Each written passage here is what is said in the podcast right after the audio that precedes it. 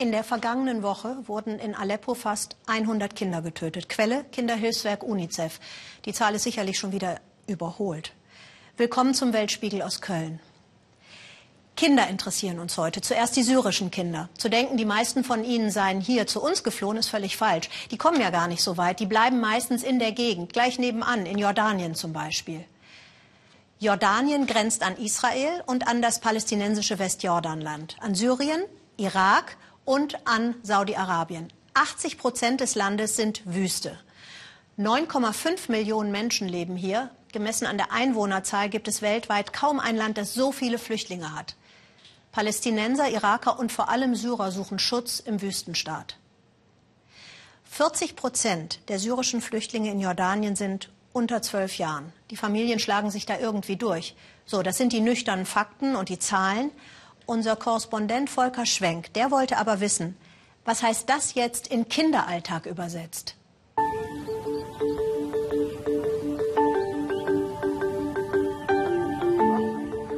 Noch wärmt die Sonne nicht. Am frühen Morgen ist es empfindlich kühl in Jordanien. Der Winter naht. Der fünfte Winter in der Fremde für die meisten dieser syrischen Flüchtlinge.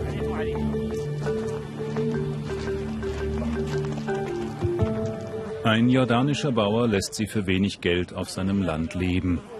Dafür müssen sie in seinen Gewächshäusern arbeiten und verdienen umgerechnet 1,25 Euro pro Stunde. Mohammed ist gerade 14 geworden. Tomaten hochbinden, Gurken ernten, was ebenso anfällt. Er macht das schon seit drei Jahren. Am Anfang musste er sogar Steine schleppen. Kinderarbeit ist normal unter syrischen Flüchtlingen, nicht nur in Jordanien. Zuerst war es schwer, aber dann habe ich mich daran gewöhnt, sagt Mohammed. Millionen Syrer sind auf der Flucht, darunter viele Kinder. Drei Geschichten wollen wir erzählen, drei Schicksale. Der Krieg hat die Kinder aus ihrer syrischen Heimat vertrieben und gezeichnet. Jetzt leben sie in der Fremde wie Mohammed, der nicht spielen oder lernen darf, sondern den ganzen Tag arbeiten muss.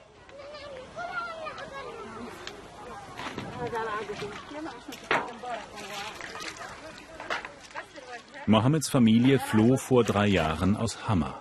Sechs Geschwister hat er, die Mutter hat genug zu tun und der Vater, der kann nicht arbeiten. Die Erlebnisse im Krieg haben ihn seelisch kaputt gemacht, sagt ein Nachbar. Nein, ich bin nicht glücklich, meint Mohammed. Die Arbeit ist sehr anstrengend und ich gehe nicht zur Schule, ich lerne nichts, gar nichts.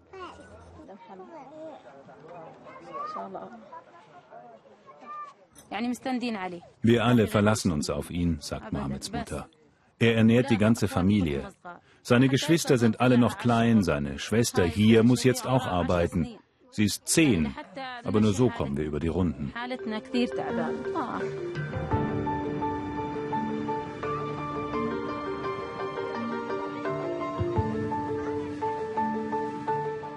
Drei Geschichten, drei Schicksale. Wir sind in Satari, dem großen Camp für 80.000 Flüchtlinge nahe der syrischen Grenze. Auch Omeima lebt hier.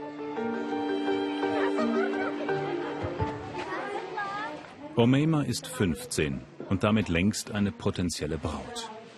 Fast jede hier hat schon einen Heiratsantrag bekommen. Im Lager werden Mädchen oft früh verheiratet. Viele Eltern glauben, sie würden ihren Töchtern damit was Gutes tun. Ich habe viele junge Mädchen gesehen, deren Leben wurde durch so eine Heirat zerstört, sagt Umeima. Und wenn die Mädchen ihre Mütter fragen, dann bekommen sie zu hören, da musst du durch, das wird besser mit der Zeit. Die Mütter wissen es doch selber nicht anders. Also liegt die ganze Last auf dem Mädchen. In Jordanien sind Ehen unter Minderjährigen verboten, also passiert es heimlich. In meiner Klasse waren viele Mädchen, so alt wie ich, die kamen plötzlich nicht mehr in die Schule. Die Eltern hatten sie verheiratet.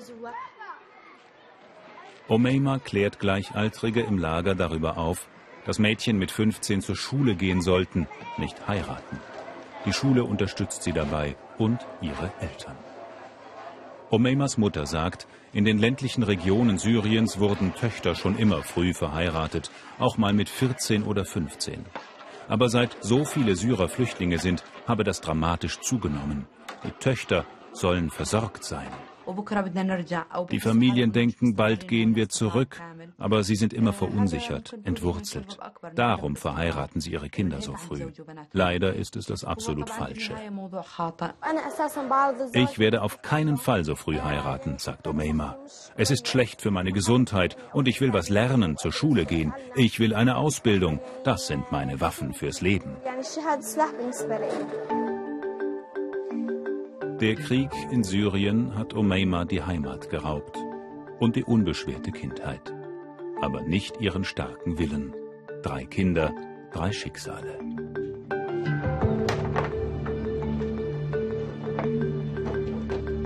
Basil, der Zehnjährige aus Dera, ist ein fröhlicher Junge. Er liebt Fußball in jeder Form. Basil fehlen eine Hand und beide Beine. Er lebt bei einer privaten Hilfsorganisation in Amman. Fast genau zwei Jahre ist es her, dass Basil in Syrien beim Spielen mit Freunden irgend so ein Ding fand. Eine Mine, ein Blindgänger, Streumunition, irgendwas. Das Ding explodierte. Die beiden Freunde starben. Aber er sei noch genau derselbe wie vorher, sagt Basil. Nichts hat sich für mich verändert. Ich habe ein ganz normales Leben.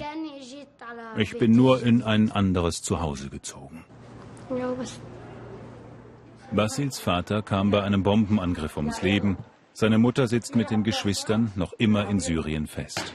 Das hier ist seine Familie, das ist sein Daheim. Basil hat auch Prothesen, aber er mag sie nicht besonders. Ab morgen, vielleicht, will er die künstlichen Beine häufiger anlegen, hat er seinem Betreuer versprochen.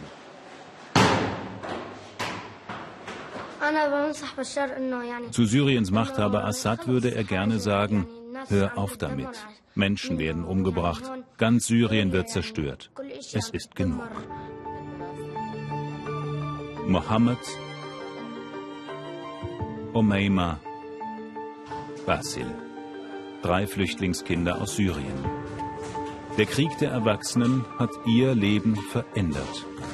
Und das von Millionen anderer Kinder. Wenn ich mir das Leben von diesen drei Kindern ansehe und es mit dem von unseren Kindern vergleiche, dann kann ich kaum glauben, dass wir zur selben Zeit auf demselben Planeten leben. Auf der anderen Seite des Jordans wachsen palästinensische Kinder mit Soldaten, mit Besatzung, mit Checkpoints und mit verdammt viel Hass auf. Susanne Glass hat dort die zehnjährige Jannah Jihad besucht. Die ist schon ein Internetstar. Sie berichtet mit ihrer Kamera über das, was sie ungerecht findet.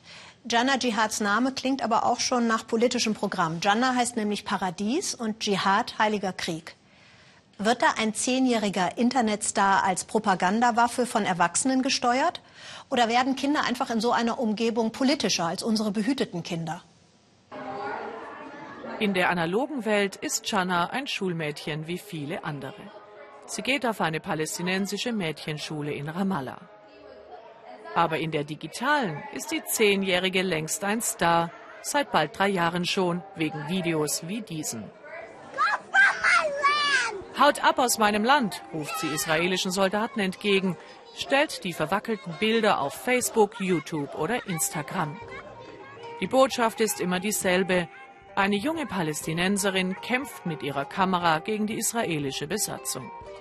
Zehntausenden gefallen ihre Videoclips, mehr als 200.000 folgen Chana. Dass sie mit Nachnamen Jihad heißt, ist Zufall, hat ihren Mythos als Kinderstar des Krieges aber nur vergrößert. Sie weiß genau um ihre prominente Wirkung und spielt damit. Dann wieder spielt sie nur und weiß es nicht, wie eben Zehnjährige so sind.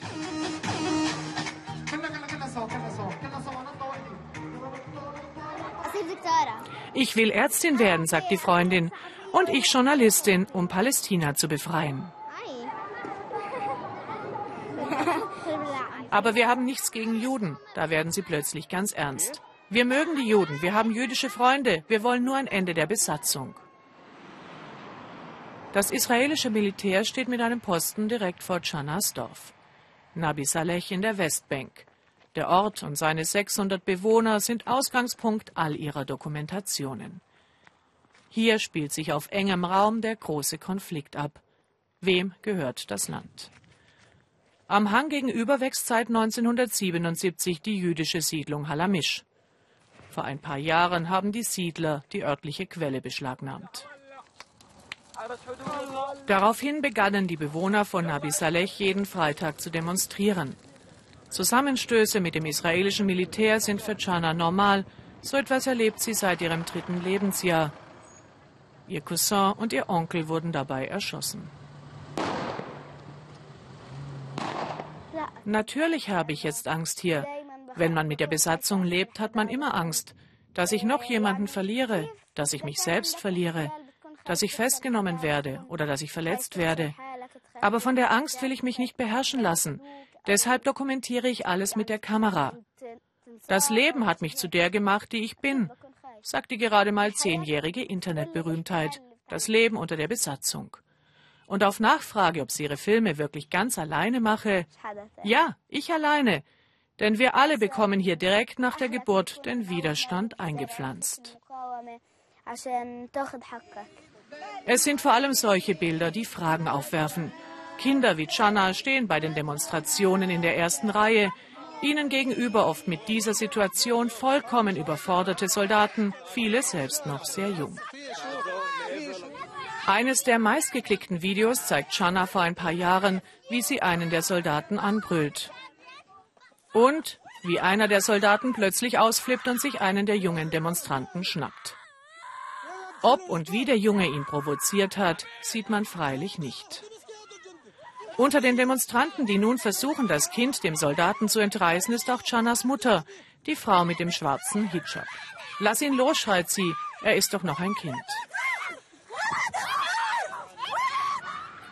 Nawal Tamimi erzieht Chana allein. Sie ist geschieden, arbeitet für ein Frauenhaus, einer Zufluchtsstätte für Opfer von Gewalt in der Familie. Eine außergewöhnliche Biografie für die Verhältnisse im palästinensischen Westjordanland. Dass sie im Dorf die Kinder bewusst in den Vordergrund stellen, weist sie zurück. Aber sie könnten und wollten deren Aktionen eben auch nicht verhindern. Als ich 1968 geboren wurde, saß mein Vater wegen Widerstand im Gefängnis. Wir hatten eine starke Mutter und ein sehr schwieriges Leben. Sie hat uns gelehrt, stark zu sein und uns nur auf uns selbst zu verlassen. Genauso habe ich auch meine Tochter erzogen. Ich mische mich nicht in das ein, was sie dreht. Das entscheidet sie selbst. Aber ich verbiete es ihr auch nicht. Sie lebt ja mit dem Konflikt vor der Haustür. Und sie ist schon als kleines Mädchen traumatisiert worden. Soll ich ihr also etwa voller Euphorie erzählen, dass das Leben schön ist? Und dieses Trauma verarbeitet Shana Jihad in ihren tausendfach angeklickten Videos. Ihr Leben im Dorf Nabi Saleh gegenüber der jüdischen Siedlung Halamisch. Ihre Seite der Wahrheit in diesem endlosen Konflikt. Auch wenn sie sich gerne als Journalistin bezeichnet, ist sie vielmehr eine Bloggerin, die geschickt die Macht der Bilder nutzt. Und das weiß ich auch. Eigentlich will ich auch gar keine Journalistin sein. Wenn Palästina befreit ist, möchte ich gerne Fußballspielerin werden oder Wissenschaftlerin. Und manchmal will sie auch einfach nur kleine Tochter sein, von der Mama verwöhnt werden. Gemeinsam schön feierlich ausgehen, wie hier in palästinensischer Nationaltracht. Und dabei fällt auf, Chana ist ihrer Mutter wie aus dem Gesicht geschnitten und auf dem Foto aus jüngeren Jahren hat diese noch keinen Hijab getragen. Warum sie es heute tut, will sie nicht sagen. Aber wir sind keine Radikalen. Wir wünschen uns nichts mehr als ein friedliches Zusammenleben von allen Religionen, von Muslimen, Christen und Juden. Es gibt also viele Facetten und offene Fragen in dieser Geschichte. Man kann in Chana Jihad eine junge digitale Ikone des palästinensischen Widerstands sehen oder ein Kind, das geschickt als mediale Waffe im Kampf gegen Israel benutzt wird. Oder eben einfach nur eine Zehnjährige, die zu schnell erwachsen werden musste, um ihre Kindheit gebracht wurde, ein Opfer des Nahostkonflikts. Jetzt mal eine praktische Frage. Lässt sich ein Fischernetz aus Plastik eigentlich gut verdauen? Diese Frage müsste Fische vor der chilenischen Küste interessieren. Da schwimmen nämlich viele olle Fischernetze herum und oft landen sie in den Fischbäuchen. Wie man das mit einem, jawohl, Skateboard verhindern kann, weiß Michael Stocks. Gefangen wie ein Fisch, da hilft auch alles Gezappel nicht. Die Netze sind natürlich für Fischer wesentliches Arbeitswerkzeug, aber oft genug landen sie auch als Müll im Meer und richten dort erhebliche Schäden an. Bleibt die Frage, kann man aus diesem Müll vielleicht trendige Skateboards machen? Müll aufbereiten und damit skaten? Diese Idee hatte der Amerikaner Ben Knappers. In verschiedenen chilenischen Küstenorten hat er Sammelstationen für alte und kaputte Netze errichtet. Leider gibt es die Probleme mit der Verschmutzung, vor allem der Plastikmüll in den Ozeanen nimmt zu.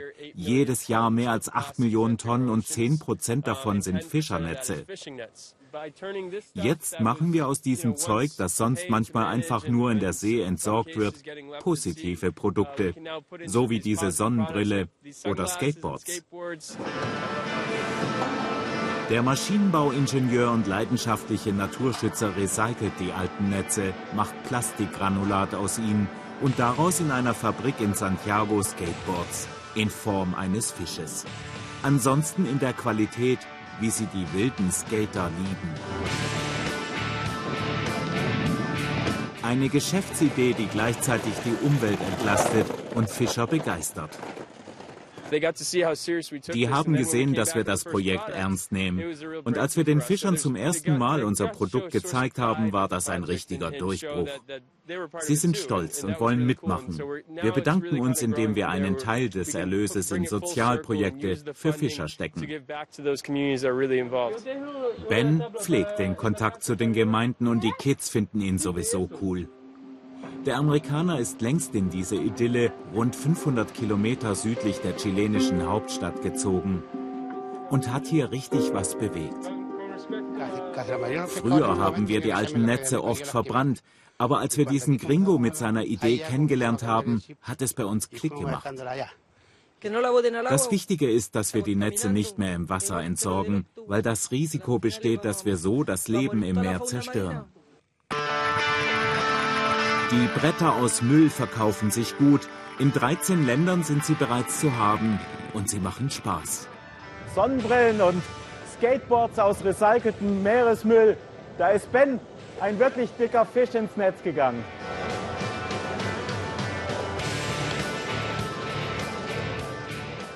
Dieser Soldat steckt in einem sogenannten Kikimora. Das sieht fast aus wie ein Poltergeist. Doch seine Zotteluniform ist ein Tarnanzug im Krieg. Den tragen ukrainische Soldaten, handmade in Kiew. Spannend fand nun Birgit Förnig, wer da für die Front webt und näht. Die beiden Schwestern Lila und Julia sind spät dran. Ihre Freundinnen warten schon im Keller. Neue Stoffreste sind angekommen. Es lebe die Ukraine. Ein Gruß, den man in der Ukraine überall hört. Fast jeden Abend treffen sie sich hier. Manchmal weben und nähen die Frauen bis in die späte Nacht. Die nächsten Tarnanzüge müssen so schnell wie möglich raus. Lila und Olga sind im wahren Leben Buchhalterinnen. Andere arbeiten als Ärztinnen, Lehrerinnen oder in der Bank. Nach der Arbeit kommen sie her, seit Julia und Lila vor zwei Jahren die Gruppe per Facebook ins Leben gerufen haben. Sie tauschen sich aus über die Kinder, den Job, aber auch über den Krieg und die Wirtschaftskrise im Land. Längst ist dies mehr als ein gemütliches Heckekränzchen. Wir kennen uns alle seit dem Maidan und als der Krieg im Osten anfing, hieß es, bleibt zu Hause. Aber es fiel uns damals unglaublich schwer, Nachrichten über den Krieg zu gucken. Irgendwann hielten wir es einfach nicht mehr aus. Also überlegten wir, was wir tun könnten. Da wir Frauen nicht bereit waren, an der Front zu kämpfen, dachten wir über andere Möglichkeiten nach. Um einen aktiven Beitrag zu leisten und nicht mehr länger passiv zuzuschauen. Dann kommt ihnen dabei der Zufall zur Hilfe, erinnert sich Lila. Eine Freundin war mit ihrem Hund unterwegs und zeigte mir ein Video mit Männern, die in solchen Tarnanzügen auf dem Boden lagen und die Kugeln flogen an ihnen vorbei. Und so begannen sie Tarnumhänge herzustellen aus Fischernetzen, Kartoffelsäcken, Wollresten und Lumpen für die Männer an der Front. Für die Namen griffen sie zur slawischen Mythologie. Wir nennen diese Umhänge Kikimora. Ja, Kikimora, ein ukrainisches, slawisches Fabelwesen. Eine Hexe, die unsichtbar im Wald lebt, die Menschen das Fürchten lehrt und mit ihren Zauberkräften vertreibt. Vielleicht helfe das ja den Männern, denn die Russen kennen dieses Fabelwesen auch. Indem wir stark sind, stärken wir die Männer da draußen. So haben sich tausende Ukrainerinnen im ganzen Land engagiert. 80 Prozent der Freiwilligen sind Frauen. Und sie wissen, dass die Männer an der Front ohne ihre Hilfe nicht klarkämen. Ohne sie läuft nichts in der Ukraine, meint Valeri, ein freiwilliger Kämpfer auf Heimaturlaub. Wir hatten das noch nie vorher gemacht. Wir mussten das erst lernen. Aber Sie sehen ja, hier geben die Frauen die Befehle. Und sie spannen ihn halt gerne ein. Sie haben uns immer unterstützt und jetzt brauchen wir wieder Netze. Da muss ich doch helfen. Da die Gewalt an der Front seit dem Sommer immer wieder eskaliert, verschickt das Kiewer Tarnungsbataillon, wie sich die Frauen selbst nennen, wieder häufiger Netze, oft mit persönlichen Grüßen oder Gedichten versehen.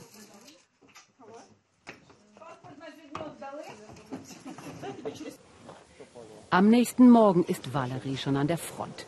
Er ist die Nacht durchgefahren, 700 Kilometer quer durchs Land. Die Kameraden brauchten die Netze sofort. Ihr Kommandant ist angeschossen worden. Seit Tagen werden sie wieder angegriffen. Ohne diese Tarnanzüge werden sie schnell zur Zielscheibe. Die Netze funktionieren hervorragend. In 10, 20 Meter Entfernung decken sie wirklich gut. Aber in einem Monat wird alles herbstlich gelb sein. Dann brauchen wir wieder andere Netze. Wir müssen sie ständig wechseln. Wir brauchen ständig neue Farben. Um Sniper aufzustellen, die die Vorstöße der Separatisten abwehren, erklären sie uns. Der prorussischen Seite ginge es um Landgewinne in kleinen Schritten, klagen sie. Seit Beginn der Waffenruhe 2014 hätten die Separatisten ihr Territorium um 5000 Quadratkilometer ausgeweitet, etwa die Größe des Saarlands.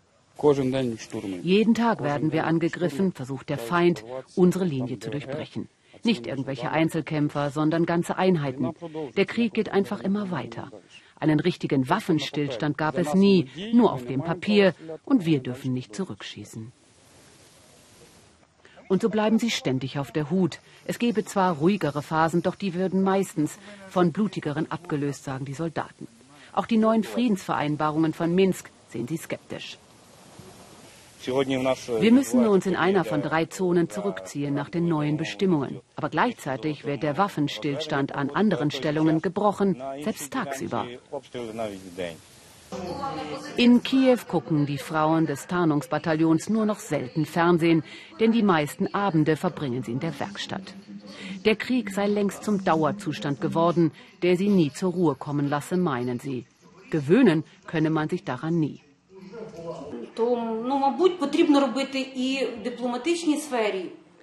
Eigentlich müsste dieser Konflikt diplomatisch gelöst werden. Aber wir müssen immer mit einer weiteren Eskalation rechnen und bereit sein, die Zähne zu zeigen und die Unabhängigkeit unseres Landes mit militärischen Mitteln zu verteidigen.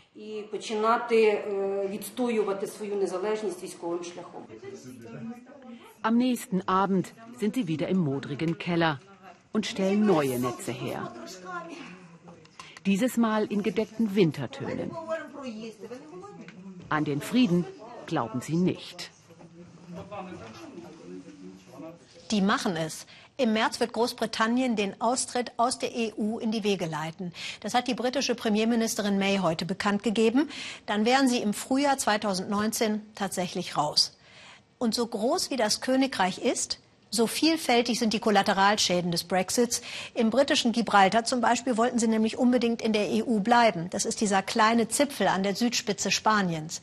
Als wäre Gibraltar jetzt schon im Angebot, lauern die Spanier schon darauf, sich der Landzunge zu bemächtigen, hat Stefan Scharf beobachtet. Das ist der Stein des Anstoßes der Felsen von Gibraltar. Seit 300 Jahren gehört er Großbritannien. Genauso lange will ihn Spanien zurück. Viel Streit um sechs Quadratkilometer, einen kleinen Ort und ein paar Affen oben auf dem Hügel. Doch nun verschärft der Brexit die Lage, etwa für Rosa und Damon, ein Ehepaar, das sich große Sorgen macht. Sie Spanierin, er englischsprachiger Gibraltareño. Sehen Sie, da drüben ist Spanien, erklärt Rosa. Dort gehen wir über die Grenze und besuchen Freunde oder Familie. Aber wenn der Brexit wirklich kommt und es dann Einschränkungen geben sollte, dann wird es sehr, sehr schwierig für uns. Das Ganze war ein schwerer Schock, ergänzt Damon, gerade auch für uns persönlich. Wir wissen einfach nicht, was das in Zukunft bedeuten wird. Der kleine Ort, 30.000 Einwohner, bietet englisches Flair und eine prosperierende Wirtschaft, viele Online-Wettbüros, boomender Tourismus und auch Steuerparadies. Das ist die Jobmaschine Gibraltar. Rund 10.000 Spanier arbeiten hier. Die EU-Freizügigkeit macht es möglich. Doch der Anwalt Damon Bocino weiß, dass all dies in Gefahr ist. Schon jetzt macht sich die Ungewissheit für ihn im juristischen Alltag bemerkbar. Uh, Solange wir nicht wissen, wie der Brexit genau aussieht und was die Auswirkungen dann sein werden, solange können wir unsere Klienten derzeit nicht richtig beraten.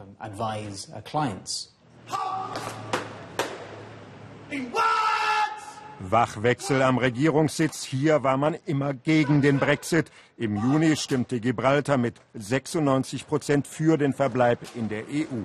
Denn die Kronkolonie ist auf den Zugang zum europäischen Binnenmarkt angewiesen. Der steht nun auf der Kippe. Ein harter Brexit wäre sehr schwierig. Gibraltar würde die Hälfte seiner Arbeitnehmer verlieren. 50 Prozent kommen täglich über die Grenze. Der Tourismus hätte ein Problem und Spanien könnte, wenn Gibraltar die EU verlässt, die Grenze als Waffe gegen uns benutzen. Die Grenze als Druckmittel. Schon jetzt hat die konservative Regierung in Madrid durch verschärfte Kontrollen lange Wartezeiten produziert. Bislang konnte die EU gegen solche Schikanen vorgehen, aber wie wird das in Zukunft sein? Unsere Interviewanfrage zur Grenzsituation blieb in Madrid unbeantwortet. Im Schatten des Felsens liegt La Linea. Die Stadt auf der spanischen Seite ist doppelt so groß wie Gibraltar, aber das Lebensgefühl ein völlig anderes. Hier herrscht Depression, die Arbeitslosigkeit erreicht fast 40 Prozent, die Kommune ist hoch verschuldet. Die Menschen, die noch einen Job haben, haben ihn auf der anderen Seite der Grenze. Ohne die Kronkolonie gingen hier die Lichter aus. In einer Kneipe trifft sich regelmäßig der Verein der spanischen Arbeiter in Gibraltar. Wütend sind sie auf die eigene Regierung in Madrid. Die mache mit ihrer Konfrontation ihnen das Leben schwer. Und der Brexit ist bei den Arbeitern schon angekommen. Sie spüren ihn im Geldbeutel. Ich werde drüben in Pfund bezahlt und das hat schwer verloren. Im Schnitt verdiene ich nun 300 Euro weniger im Monat. Das tut richtig weh. Am nächsten Morgen treffen wir Jesus Moya an der Grenze. Seine Fahrt zur Arbeit ist schon jetzt ein Lotteriespiel. Nie weiß er, wie lange es dauert. Bei einem Brexit fürchtet er Wartezeiten von mehreren Stunden. In Gibraltar fährt Jesus für einen Großhändler Tiefkühlkost aus. Nach dem Beladen geht es den ganzen Tag mit dem Lieferwagen durch die engen Gassen der Stadt. Seit elf Jahren macht der 48-Jährige diesen Job. Er ist zufrieden. Auf der anderen Seite in Andalusien würde er so schnell keine Arbeit finden. Gibraltar ist für die südspanische Provinz der zweitgrößte Arbeitgeber. All das, meint Jesus, steht mit dem drohenden Brexit auf dem Spiel. Noch läuft alles normal, aber das kann sich ändern und es wird wie vor 50 Jahren. Da brauchte man ein Arbeitsvisum nur, um über die Grenze zu kommen.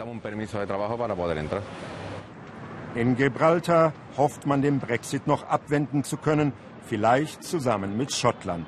Denn man weiß, die Grenze wird umkämpfter Brennpunkt bleiben, sehr zum Leidwesen der Bürger auf beiden Seiten. Noch trifft Rosa ihre Freundin einmal die Woche zum Kaffeeklatsch auf der spanischen Seite. Aber wie lange das noch so geht, das wissen die beiden nicht.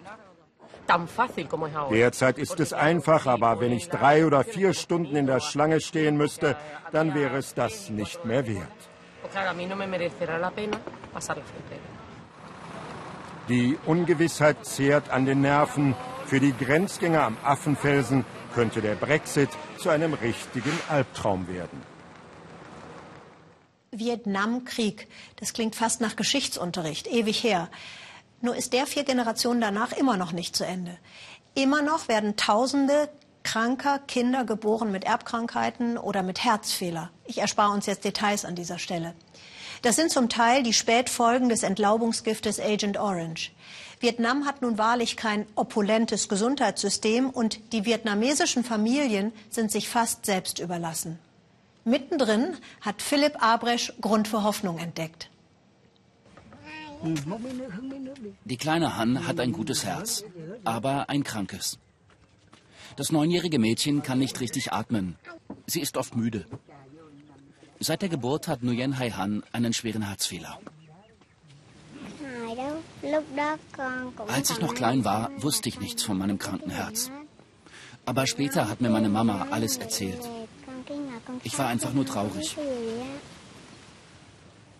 Die Eltern, einfache Reisbauern, können sich die Operation ihrer Tochter einfach nicht leisten. Dabei braucht Han dringend Hilfe. Ein Fall für Klaus Ruf. Der frühere Manager kommt aus dem Schwarzwald. Jetzt ist er unterwegs mitten im Mekong-Delta. Ein Helfer mit Herz. Ich bin kein Samariter. Ich denke, das muss man auch nicht sein. Man sollte eigentlich nur die Fähigkeit haben, auf die Not anderer Menschen zu reagieren. Und äh, ich denke, hier sprechen wir bei den, speziell bei den herzkranken Kindern ums Überleben. Seit fast 20 Jahren sammelt Ruf bei Geschäftspartnern und Freunden Geld für herzkranke Kinder in Vietnam. Und ermöglicht so die manchmal riskanten, aber immer lebensrettenden Operationen. Besuch bei Han. Klaus Ruf will das Mädchen am liebsten gleich mitnehmen. Ins Krankenhaus nach Ho Chi Minh City. Wie alt bist du? Ich bin neun Jahre alt. Ich gehe noch in die Grundschule. Meine Lehrer lieben mich, aber ich bin oft sehr erschöpft.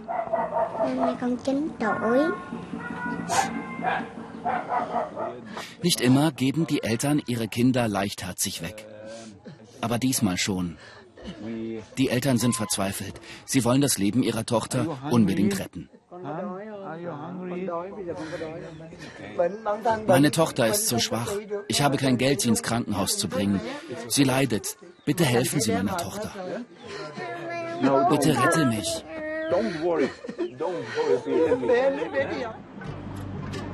Ho Chi Minh City. Hier pocht das Leben. Vietnam hat in den letzten Jahren riesige Sprünge gemacht. Vom Sozialismus mitten hinein in die Marktwirtschaft. Die Versorgung von Kindern mit schweren Krankheiten aber bleibt mangelhaft, vor allem auf dem Land. So haben Klaus Ruf und seine Helfer in den letzten Jahren mehr als 1000 lebensrettende Herz-OPs ermöglicht, allesamt finanziert über Spenden. Heute sollen drei Kinder am Herzen operiert werden, auch die kleine Han. Ich habe keine Angst. Ich hoffe nur, dass es mir bald besser geht damit ich wieder mit meinen Freunden spielen kann. Professor Fan ist ein weltweit gefragter Herzspezialist. Seit vielen Jahren arbeitet er mit den Helfern aus Deutschland zusammen. Der Arzt wird Han operieren. Es wird ein kleiner Schnitt und dann nähen wir die Wunde wieder zu. Du wirst gesund, mach dir keine Sorgen.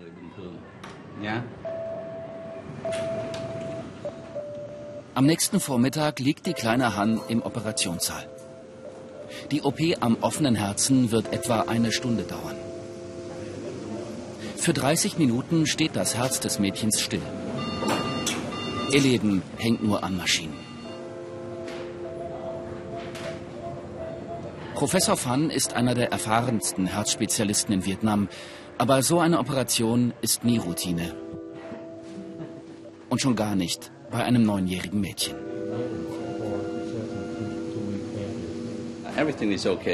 Alles ist okay. Der Blutdruck ist sehr gut, die Herzklappe funktioniert. In einer Viertelstunde kommt unser Patient aus der OP und dann auf die Intensivstation. In Deutschland kostet eine solche Herz-OP vielleicht 30.000 Euro oder mehr. In Vietnam, so hat es der Geschäftsmann Klaus Ruf ausgehandelt, sind es gerade 3000 Euro. Nicht viel Geld für ein Menschenleben. Ich weiß, ich kann die Welt nicht retten. Aber ich kann dort, wo ich bin, wo ich hingehe, die Welt oder diesen kleinen Bereich in den Familien, die wir besucht haben, ein bisschen menschlicher, ein bisschen liebevoller gestalten. Am nächsten Tag ist das Schlimmste überstanden für Han und ihre Eltern. Der Eingriff am offenen Herzen war erfolgreich. Das Mädchen ist noch geschwächt, aber überglücklich. Ich habe eine Spritze bekommen und dann bin ich eingeschlafen. Jetzt tut meine Brust ganz schön weh, aber das muss ich wohl aushalten. Bald geht es mir besser.